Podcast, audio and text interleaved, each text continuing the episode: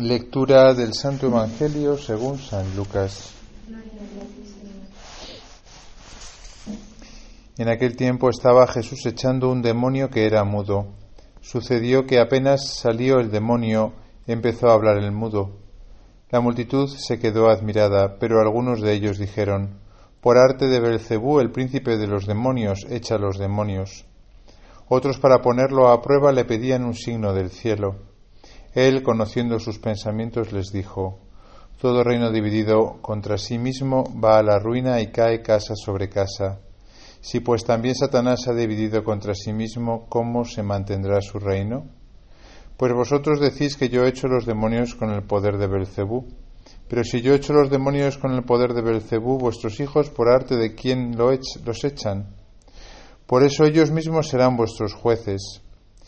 Pero si yo he hecho los demonios con el dedo de Dios, entonces es que el reino de Dios ha llegado a vosotros. Cuando un hombre fuerte y bien armado guarda su palacio, sus bienes están seguros.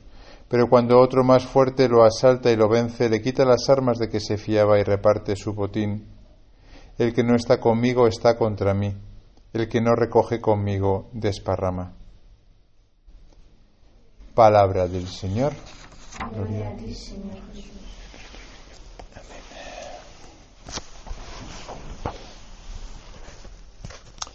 La lectura de hoy de Jeremías es fuerte.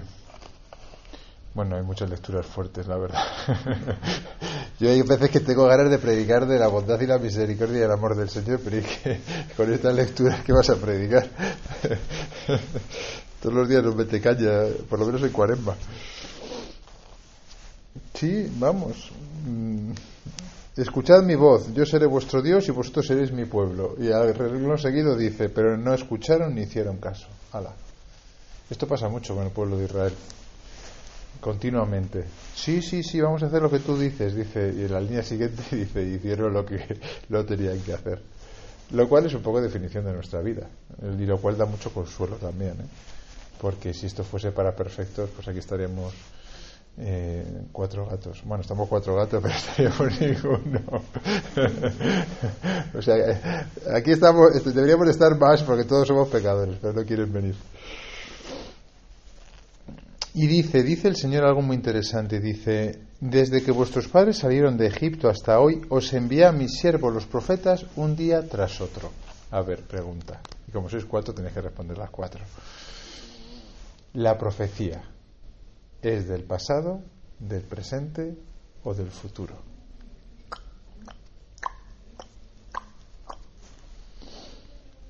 Aquí corresponde la profecía según la Biblia, claro. A ver, manos levantadas para el pasado. Hay que levantar la mano en alguna de las tres, ¿eh? tú, estás, tú estás en inferioridad al estar delante. Sí, cuando se hace una profecía, el profeta a qué está haciendo referencia? ¿Al pasado? ¿Al presente? ¿O al futuro? Eh, no vale decirlo.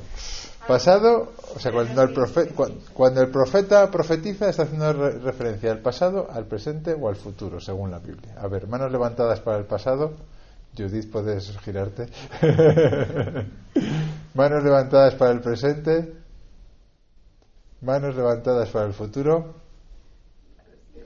¿Y Paula? Yo creo que a todo. Qué lista, esto es la, esto es gallega, ¿verdad?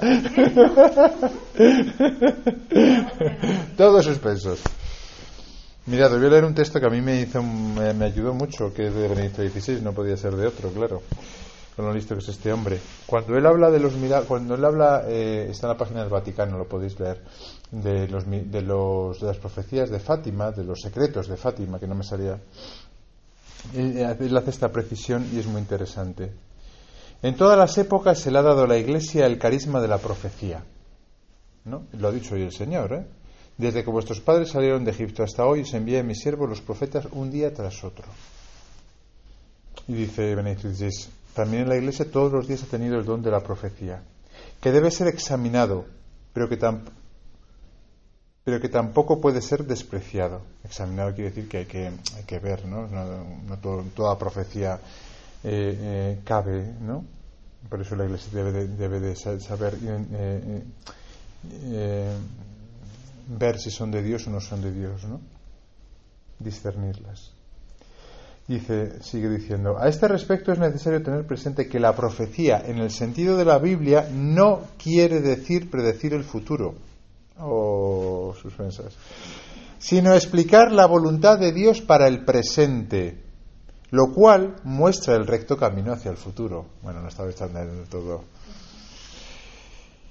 El que predice el futuro se encuentra con la curiosidad de la razón que desea apartar el velo del porvenir el profeta ayuda a la ceguera de la voluntad y del pensamiento y aclara la voluntad de Dios como exigencia e indicación para el presente.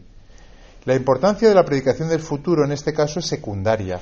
Lo esencial es la actualización de la única revelación que me afecta profundamente. La, palabra, profética es advertencia o también consuelo o las dos cosas a la vez. Es decir, la profecía es en el sentido de la Biblia eh, los profetas ¿no? del Antiguo Testamento y también los profetas que, según dice Benedicto XVI, sigue habiendo en la Iglesia todos los días, lo que nos invitan no es a saciar la curiosidad del futuro, ¿no? que esto es muy típico de los rollos esotéricos, ¿no? que le gusta mucho a la gente, esto sí le gusta a la gente. ¿no? ¿Por qué? Porque es una cosa del futuro, quiere saber el tema del futuro y demás, ¿no? o sea, un poco horóscopo, ¿no? astrología. No, no. La profecía en la Iglesia quiere decir entender la voluntad de Dios para ahora. Obviamente, eh, como ha dicho muy bien Benedicto XVI, que lo dicen diez veces mejor que yo, ¿eh? Eh, lo cual muestra el recto camino hacia el futuro. Pero la profecía te explica la voluntad de Dios para ahora. Por eso los profetas les decían al pueblo que estáis haciendo las cosas mal, que por ahí no hay que ir. Por eso los profetas eran odiados por el pueblo de Israel y muchos profetas murieron a manos de los israelitas que se los cargaban. ¿Por qué? Porque, porque molestaban. Entonces, ¿qué es la profecía hoy en día? Hoy en día la profecía es aquel que comunica la voluntad de Dios. Puede ser a nivel, a nivel por ejemplo, de, una, de la sociedad. Oye, el Papa que dice, basta la guerra, ¿no? Y el Papa molesta. O un obispo que dice, no a la eutanasia, y entonces se mete en contra de ese obispo. O un laico que en mitad de su trabajo o de su clase o de sus amigos dice no, eso es inmoral, ¿no? Y está explicando la voluntad de Dios para el presente. Entonces la pregunta yo creo que es si realmente sigue habiendo profetas, ¿no? Y Dios nos habla por medio de los profetas, ¿cuáles son los profetas que están en, tu vida hoy? ¿Qué profetas tienes tú? que te hablan y te comunican la voluntad de Dios, ¿no? No sea que te pase lo, de los israelitas, ¿no? Que mm, no escuches o escuches pero tengas el corazón endurecido, no quieras escuchar. Por eso hemos dicho en el Salmo, ojalá escuchéis hoy la voz del Señor, no endurezcáis vuestro corazón. Hombre, si intento hacer un elenco así exhaustivo y taxativo, eh, me parece que mm, profetas tenemos primero la palabra de Dios. Cuando le he dicho a Paula que era la primera lectura, le he dicho, ya me la he leído esta mañana. Y digo, uy, qué bien. ¿Eh? una, universitaria que lee todos los días. La primera lectura, no ya el Evangelio, la primera lectura. ¿qué? Qué bien, ¿eh? La palabra de Dios ciertamente es para nosotros profecía para el presente. Nos habla, nos exhorta, nos comunica la voluntad de Dios sin duda. Más maneras de, de, que nos llegue la, la, voluntad de Dios, más profetas que tenemos a nuestro lado.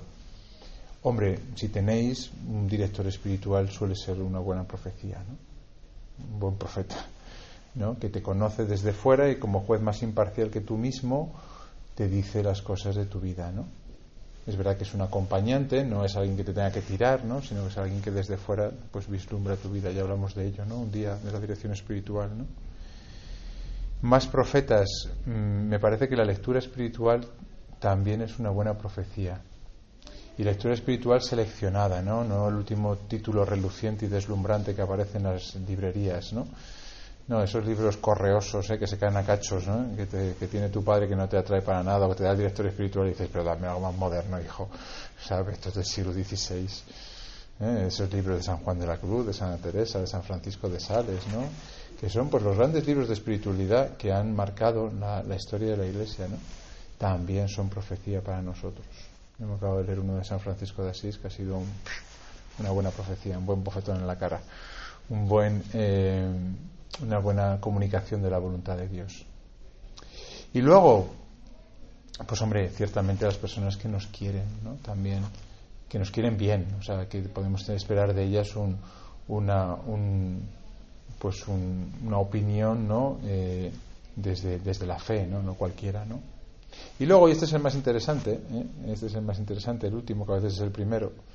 Profeta puede ser, eh, podéis poner quien queráis, o sea, el dependiente del burger, ¿vale? Por ponerte así uno que dice, pero el dependiente del burger puede ser profeta. El dependiente del burger puede ser profeta, ¿vale? Eh, el conductor del autobús puede ser profeta. ¿Qué quiero decir con esto? Que muchas veces la voluntad de Dios nos viene por personas que no esperamos, incluso que consideramos inferiores a nosotros, ¿no? Como que ellos, hombre, esto es espiritual todavía, pero que me lo diga este o esta. A veces una persona que no tiene fe, curiosamente, puede ser profeta para nosotros. Porque hay veces que nos dicen, oye, no esperaba yo eso de ti, tú que eres cristiano cristiana. Y hay veces que a mí por lo menos es cuando más mm, fuerte te golpea, ¿no? Porque ves claramente que es la voluntad de Dios pero te molesta infinitamente porque te lo está diciendo el que menos te apetece que te lo diga o menos esperabas que te lo dijese. Y entonces hay que saber escuchar la voluntad de Dios. Claro, para todo esto hay que quitarse los cascos en algún momento, porque estamos todo el día con los cascos puestos, ¿vale? Pues hombre, en algún momento del día tenemos que quitarnos los cascos, estar un poquito en silencio, repasar nuestra vida, ¿no?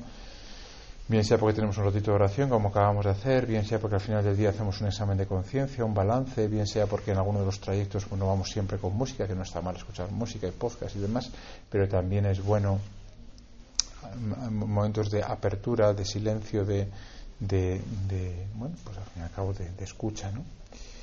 Bueno, pues que cada uno de nosotros eh, consiga eh, mm, distinguir quiénes son los profetas que Dios ha puesto día tras día en nuestra vida, para que no nos pase lo del pueblo de Israel. No escucharon, no escucharon ni me hicieron caso, al contrario, endurecieron la cerviz y fueron peores que sus padres. Ya puedes repetirle este discurso que no te escucharán. Ya puedes gritarles que no te responderán. Bueno, pues ojalá que nosotros no tengamos el corazón tan duro, ¿no? ni los oídos tan duros y seamos capaces de escuchar a todos los profetas que Dios pone en nuestra vida. Luego decimos, no, es que Dios no me responde, cuidado. No, yo no sé qué experiencia tenéis vosotros, pero seguro, ¿verdad? Que sí que Dios nos habla. Y cuando menos lo esperamos, ¿eh? Entonces hay que estar atento, hay que estar atento y ser humilde y escuchar lo que el Señor nos dice cada día para nuestro bien. Gracias a Dios.